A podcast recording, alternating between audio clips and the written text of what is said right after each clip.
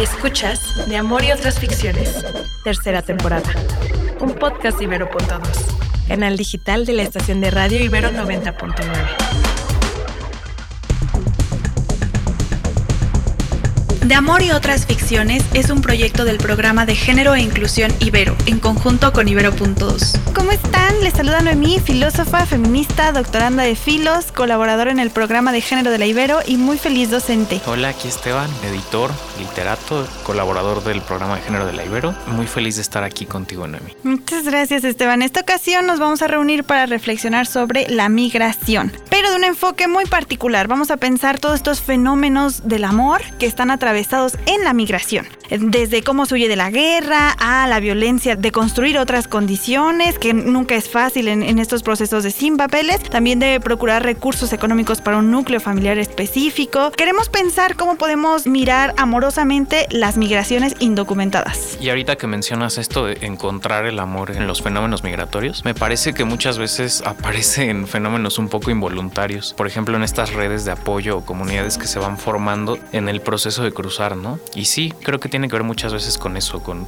con construcciones involuntarias que se van formando. Sí, tenemos que pensar en cómo podemos construir formas comunitarias de apoyo a ese tránsito, pero también políticas otras. Políticas que ya no pongan en el centro el capital, el poder estatal, sino el amor. ¿Eso será posible? Hay que pensar un poco en que estos aspectos del fenómeno migratorio se van cruzando con una presencia del amor. Primero quiero señalar de manera específica el movimiento de desplazamiento. Hay que pensar que se habitan geografías inhóspitas de violencia, de guerra, de secuestro, tomadas por otros poderes, por narcoestados también. Entonces requiere un verdadero amor el tener que salir de ellas. Pero cuando menciono esto no quiero que nos quedemos con esa idea del estereotipo, ¿no? De, de la persona migrante que huye, porque terminamos revictimizando. También se trata a veces de un acto de amor propio, de buscar en dónde yo quiero ser feliz, en dónde puedo ser feliz, en dónde puedo desarrollarme, qué quiero ver, qué quiero comer, qué quiero respirar. Tiene también que ver con este amor propio y también con el tener el amor para la vida al querer salir de ahí. Igual esto ocurre con actos familiares de amor en donde se están procurando condiciones mejores, enviando a veces dinero para que tus infancias puedan estudiar, para que puedan comer incluso, como para sostener al resto de la familia.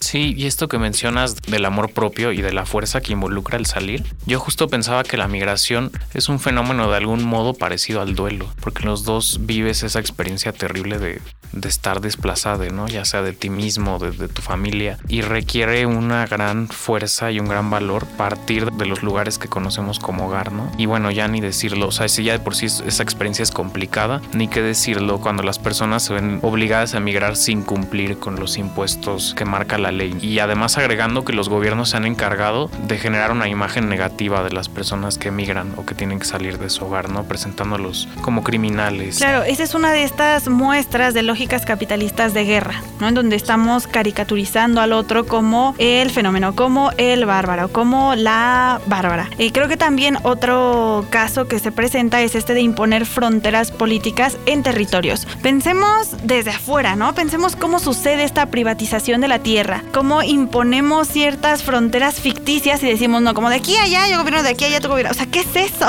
Hay que darnos cuenta de, de esto y que esto no es natural para poder desmontar la ficción como una ficción, para ridiculizarla, porque eso es ridículo. ¿Cómo vamos a privatizar los derechos? O sea, si tú naces aquí, entonces tienes derecho a la vida, al trabajo, a condiciones dignas de vida, a salud. Pero si no, si naciste tantos kilómetros para la derecha, no tienes derecho de nada acá. Acá no serás una persona protegida, al contrario, serás una persona perseguida. Estamos ahí disputándonos qué vidas merecen lo que ofrece cierto estado y qué vidas no lo merecen. ¿Qué, qué cuerpos, qué tonalidades sí y cuáles no? Sí, como tú dices, son políticas nacionalistas absurdas de amo a la patria, pero rechazo todo lo que sea extranjero. E incluso resulta paradójico hablar de comunidades cerradas, ¿no? O sea, decir que una comunidad cerrada resulta hasta contradictorio. Y, y sí, como estas políticas nacionalistas elaboran una especie de pasado en torno al que se organiza toda la nación y que justo pinta al extranjero como un enemigo, ¿no? Y como tú dices, es absurdo, ¿no? El hecho de si estoy dos pasos para allá, ya no pertenezco a esta comunidad cerrada. Claro, y ya no merezco todo eso que ofrece. A ver, esto tan importante que dices, la mirada al pasado. Desde el amor podríamos pensar más bien en una mirada al futuro, en una mirada compasiva al presente. Otras formas de amar y de desplazarnos son posibles desde ahí. También,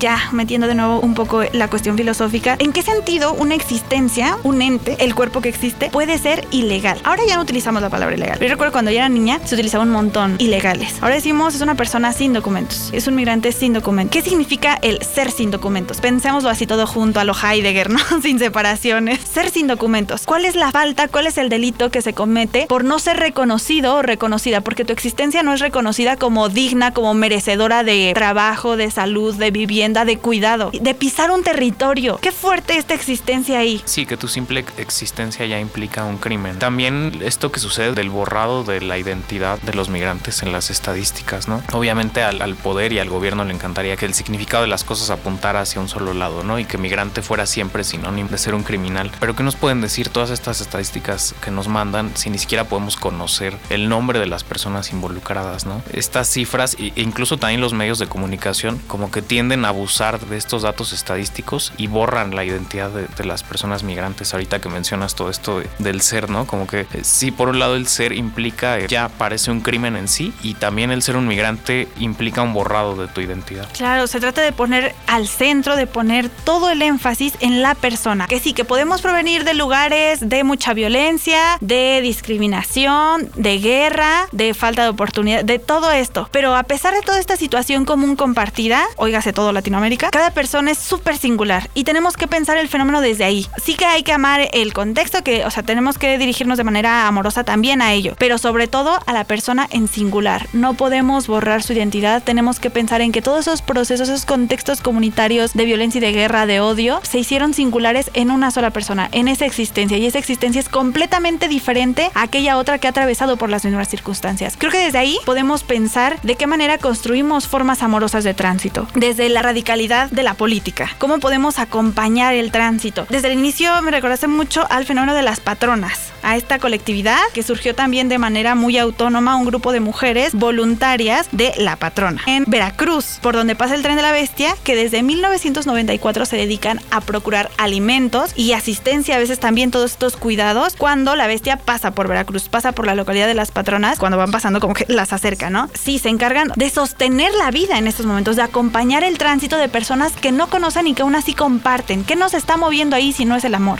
Sí, y, justo con esto que mencionas de hacer hincapié, individualizar la experiencia migrante y enfocarnos en lo que vive cada sujeto, cada sujeta, eh, me parece que también es importante generar una especie de archivo memorístico con todo lo que no se dice de la vivencia o de la experiencia migratoria, ¿no? Y creo que esto se puede lograr o se puede visibilizar por medio del arte, ¿no? Muchas veces la ficción permite justamente crear presencia con estos cuerpos que están en un limbo entre la existencia y la no existencia. Yo pensaba mucho en un libro álbum hermoso, una especie de, cómic que se llama The Arrival, de un artista australiano que se llama Sean Tan, en la que un protagonista que no tiene nombre tiene que abandonar la zona de guerra que es su país, que es justo de lo que estamos hablando, para encontrar refugio en, en una tierra prometida, en un en una nueva ciudad de la que nunca se dice su nombre. Y este país está como repleto de, de signos indescifrables y de, y de, edificios intimidantes, así gigantes, y de animales extraños. Y todos estos signos, como justo indescifrables, lo que representan es un poco el estado de ánimo del protagonista. Y a mí lo que me encanta de este texto es que no se enfoca, como suele suceder siempre en las crónicas super amarillistas de los medios de comunicación, en lo que le pasa al migrante, sino en lo que está sintiendo. Y es un poco recuperar todo esto que estamos diciendo, hablar de la experiencia de los migrantes y de las migrantes. Claro, se trata de ponerle cuerpo y sobre todo rostro. Y cuando de, vemos este rostro ya dibujado, también tenemos que visibilizar que las violencias están entrecruzadas, que se trata de hacer un análisis interseccional que pueda visibilizar eh, la diferencia entre migrantes a partir del sexo, a partir también de la orientación sexual, de los procesos de racialización que han vivido. Hay un episodio de Orange is the New Black en el que una mujer migrante es privada de su libertad, entra a estas prisiones porque estaba intentando transitar, ¿no? Estaba intentando cruzar a los Estados Unidos, la agarran. Mientras ella estaba haciendo este proceso de tránsito, es violada. Y ella no quiere ser madre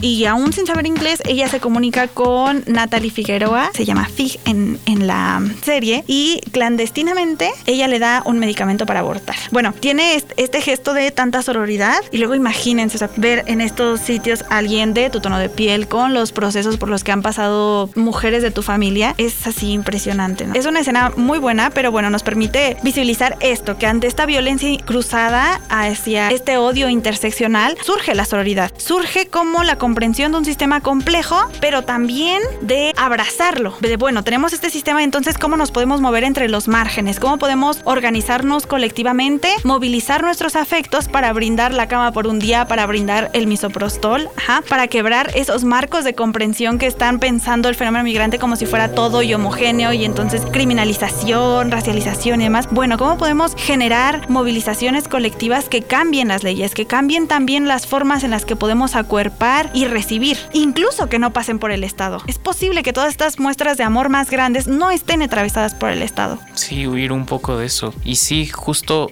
todos los ejemplos que estamos mencionando nos ayudan un poco a reconstruir ese cuerpo anónimo de las víctimas eh, migrantes, porque sí me parece que es muy importante reconocer y rastrear la genealogía de una herida y no dejar en el olvido ni una sola de todas estas historias, porque y otra vez perdón por insistir con el tema tanto de las estadísticas, pero es que las estadísticas borran la especificidad de todo lo que no podemos medir, ¿no? Y justo lo menciono por esto de lo que hablas del capítulo de Orange is the New Black, porque las estadísticas no nos dejan ver el dolor de una separación, la pérdida de la esperanza, el, cuerpo agotado. Y justo estos ejemplos que estamos dando, que son ejemplos ficcionales, operan como una especie de, superficie de contención, como un lugar de encuentro en donde podemos reconocer el dolor del otro, ¿no? Y esto me recuerda a los conceptos de Derrida y de Levinas. Hay que pensar también que son estos sujetos perseguidos de quienes surge este concepto, ¿no? La hospitalidad. Pensar desde esta ética de la acogida que no se trata de aceptar la diferencia que entiendo, aceptar la diferencia que ya vi, que ya encapsulé, ah, bueno, es un migrante, pero esta es su situación y vale, entonces le acepto, la acepto. No, se trata de abrir la puerta completamente, dejarla siempre abierta sin saber quién va a entrar, de romper todas esas fronteras imaginarias también. Y bueno, nos despedimos esta vez de nuevo con un tema muy importante que nos tienen que interpelar en cada aspecto de nuestra vida, en cada paso que damos en estos discursos nacionalistas, invocando a su ternura radical para recibir a quienes migran y también para destruir nuestras fronteras. Sí, a mí Ahora que hablas de Derrida, eh, lo que decías me recuerda a Sara Med yo quisiera despedirme con ella, porque si ella habla de una especie de ética del dolor en la que yo respondo a las voces que sufren a partir de la ignorancia. Y creo que sí, que debemos de actuar en relación con aquello que no podemos conocer. A lo mejor vivir un poco con la imposibilidad de la reconciliación total, pero sí con la fuerza siempre de la indignación. Entonces nos despedimos, no sin antes recordarles, por favor, que pueden entrar a la página de www.generoyjuventud.ibero.mx para encontrar mucha más información estos temas de los que hablamos aquí. Muchas gracias. Escuchaste De Amor y otras ficciones, tercera temporada. Disponible en plataformas de audio y en el sitio ibero99.fm. Viajemos en el tiempo a principios de los 20, cuando el secretario de Educación Pública contrata a Concha para que recopile ejemplos de música folclórica por lo que ella recorre el país cantando y buscando música mexicana. Los textos dicen que incluso se aprendió varias canciones en lenguas indígenas y que realizó estudios sobre música prehispánica. Curioseando el pasado, un nuevo podcast de la sección cultural de Ibero 90.9. Mi nombre es Caro Villaveses. Escucha Curioseando el pasado, primera temporada. Un podcast de Ibero.2, canal digital de la estación de radio Ibero 90.9.